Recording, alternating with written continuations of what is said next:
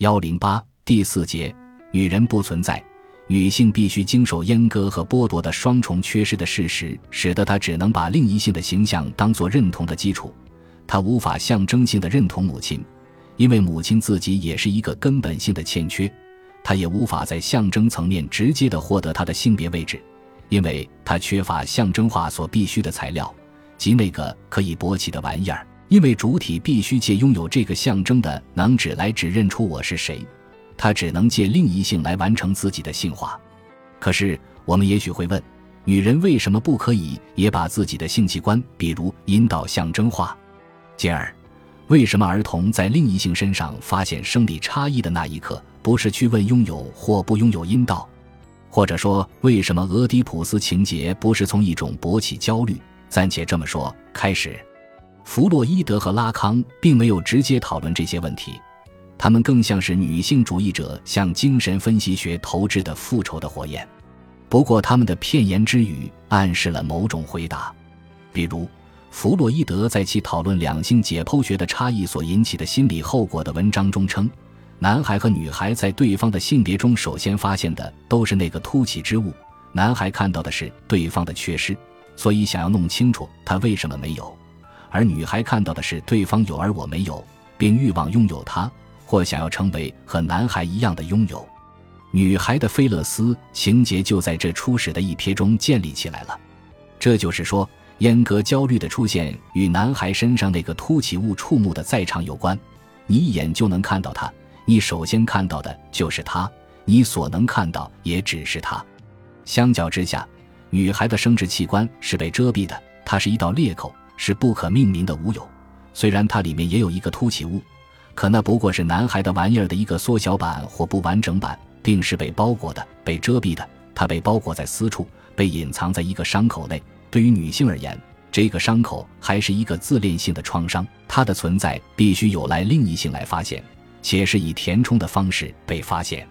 再者，对男性的实在之物的符号化，不仅与初始的一瞥这个神话性的时刻有关。而且与菲勒斯的神奇功能有关，它不仅具有一种触目的在场性，而且灵动多变，可以瞬间怒举，也可以瞬间松垂。在变逆的时候，它还可以自如的运动，对着任何方向自由的扫射。所以，它的存在，它的在场，或者说它的勃起，不仅不会引发焦虑，反而具有一种确证的功能，即它不仅代表着一种拥有，而且是一种宣誓：这就是我，我在这里。所以。拥有了它，就意味着拥有了我，就意味着我拥有了，意味着我作为主体就在这里。至于女性的生殖器官，拉康在许多地方都说到，阴道作为一个实在的器官是无法被直接象征化的。为什么呢？因为它没有可被象征化的材料。对于这种断言，女性主义者自然会怒火中烧，因为它不仅显示了一种菲勒斯中心主义的逻辑。而且完全无视历史性的现实。的确，在人类文明的历史中，我们不是经常可以看到女性生殖器官的象征化符码吗？比如中国哲学家老子的《道德经》对玄之又玄的众妙之门的明写。不过，拉康所讲的象征化有另一层的意思，即它不单单是对某个对象做一种象征性的转移，比如因女性的生殖功能。而把那个彻底的空洞性象征化，是无为万物之母。在拉康的理解中，象征化的根本是一系列差异性的确立，比如在场或不在场，拥有或不拥有，充盈或欠缺等等，并且这些差异性的本质不是词与笔的不同，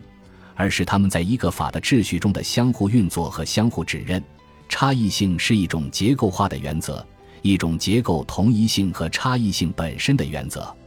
而有趣的是，中国老子哲学“中道生一，一生二，二生三，三生万物”的太一本体论就被拉康借用了。他从清代画家石涛的一画论中读取了那个一画，称它为太一的能指，一个在想象性认同中具以作为参照的特殊的象征的能指。该能指具有所谓的单一特征，主体同一性的获得就有赖于该能指的这个单一特征。这个太一是一种完满性。但却是一个因彻底的空无而在的完满性，是一个洞，一个根本的空位，就像女性的空洞性，总是在那里等着一支笔到上面来画上一道。回到性别位置的问题上来，男孩的问题比较好解决，接受阉割，放弃对母亲的欲望，同时也拒绝母亲的欲望，获得象征的菲勒斯。女孩则因为不拥有实在的菲勒斯，同时又被剥夺了想象的菲勒斯，故而只能从缺席中享有它，以某种欠缺的方式拥有它。因为女人是被剥夺的，所以只能在想象的层面怀乡般的欲望菲勒斯，但同时菲勒斯作为想象的能指，也在象征的层面在她身上且通过她发生作用。拉康说：“假定他卷入了主体间的关系，对于外在于他的男人而言。”有他所不拥有的菲勒斯，象征的菲勒斯，这一菲勒斯在此时作为一种不在场而存在的，这与他在想象的层面感觉到的自卑感全然无关。在此存在着菲勒斯能指的一种不对称性运作。男人也要经受象征性的阉割，但与女人被剥夺且是被双重剥夺不同，他不需要像女人那样以不拥有作为象征的拥有的一种形式，他被阉割。但同时，他也拥有，他的欠缺是象征性的。也正是因为这一欠缺，他才可以作为一个男人去欲望，即他已经从对想象的菲勒斯的认同中脱离出来，不再被母亲的欲望固定其中。他可以在父亲身上找到欲望的锚定点，找到与其性别相同的男性认同。而女人根本就欠缺一个象征的菲勒斯，她错失了象征的能指，因为这一错失。使得她在承受阉割的时候，只能是面对一个他者的根本缺失，一个相对于男性的阉割而言更加深不可测的缺失。母亲不能提供给他认同的基础，或者说，母亲提供给他作为认同基础的是母亲自己所不拥有的。当小女孩意识到母亲的这一欠缺时，就像弗洛伊德所说，他就转而寻求从父亲那里得到所欲望的菲勒斯。而最后，当他意识到从父亲那里也得不到想要的东西时，他就只能转向欲望有一个孩子来补偿菲勒斯的缺失。直到这时，他作为女性的性别位置才得以确立。然而，在拉康式菲勒斯为优先能指的逻辑中，存在一个激进的维度，而正是这个维度的引入，把男性主体那貌似中心的位置置放到了一个随时有可能塌陷的冰层之上。拉康指出。如果说在主体，不论是男人还是女人的构成中，菲勒斯是欲望的优先能指，那么两性的关系也就必须服从菲勒斯能指的结构法则。对于两性的位置而言，这个法则就是或则成为菲勒斯，或则拥有菲勒斯。在菲勒斯的意义中，拉康说，只需稍微提及菲勒斯的功能，就可以暗示出主宰两性关系的结构。这些关系是围绕着一种成为和一种拥有展开的，因为它们关涉着一个能指即菲勒斯，因此而产生了矛盾的效果。它们一方面在这个能指中赋予主体一种现实性，但另一方面又使得被抑制的关系虚化了。在拉康的主体性逻辑中，主体间的关系从来都不是对称的，不是一个主体对另一个主体的关系。而是两个主体相对于某个特殊能指及菲勒斯而言的位置关系。所谓称为菲勒斯，是指主体间关系，包括两性关系中的一方作为另一方的欲望的能指，作为另一方所欲望的他者，使另一方的主体性在此可以得到阐发或实现。而所谓拥有菲勒斯，是指某一存在在语言结构中获得了抑制自身的主体性的能指，获得了可以确证自身的主体性位置的手段。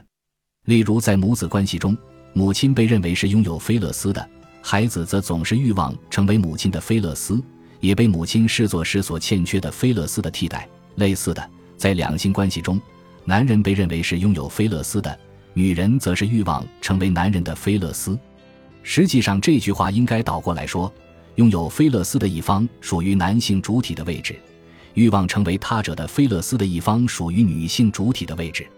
但是。这个关系是不稳定的，或者说，通过菲勒斯能指确立的这一主体性位置是不牢靠的。一方面，拥有菲勒斯是要付出代价的，那就是接受父法的象征性阉割，因拥有而来的主体性是一个已然做出了牺牲的主体性。另一方面，成为菲勒斯并不就是菲勒斯，他只是被当成菲勒斯，只是欲望他者把自己当作菲勒斯。他只是像菲勒斯，貌似是菲勒斯。更关键的在于，他根本就不拥有菲勒斯，他是欠缺和匮乏，他是他者之欠缺的能指。正是这一非对称的两性关系，造成了拉康所说的那种矛盾效果。成为菲勒斯的一方，在使另一方获得其主体性的同时，又使该主体性沦入了一个无从确证、无从命名的空无。所以，拉康接着说，这一切指上面说的矛盾的效果的出现，乃是由于一个貌似的介入。这个貌似对拥有的取代，在一方那里是为了保护它，在另一方那里则是为了以此掩饰其欠缺，而其效果只会是把两性行为，包括交媾行为本身。的每一方的理想形象或典型表现投射到一个喜剧场景中，女人作为确证男人的欲望的能指，并不是菲勒斯，而是貌似是菲勒斯。这个貌似在建构男人的拥有，所以男人要保护她的同时，也掩盖了不拥有的女人自身的根本性欠缺。换句话说，如果把以牺牲作为代价的拥有视作是失落、缺失的对等物，那么。以貌似作为伪装的成为，则可视作是欠缺、匮乏的对等物。拥有和成为的关系，实际是失落和欠缺的关系。这是一种不可能的关系。在象征界已经失落了其原初对象的男人，欲望从女人那里找回那个对象，找回曾经的母子一体的完满性，找回曾经的原乐满足。可那个作为母亲的象征性替代的女人，本然地是一种匮乏，其本身就是一个有欠缺的存在。一个不完满的他者根本无法给出男人所欲望的东西，在空无中去寻找对象的返回，这就是两性关系的喜剧性所在。本集播放完毕，感谢您的收听，喜欢请订阅加关注，主页有更多精彩内容。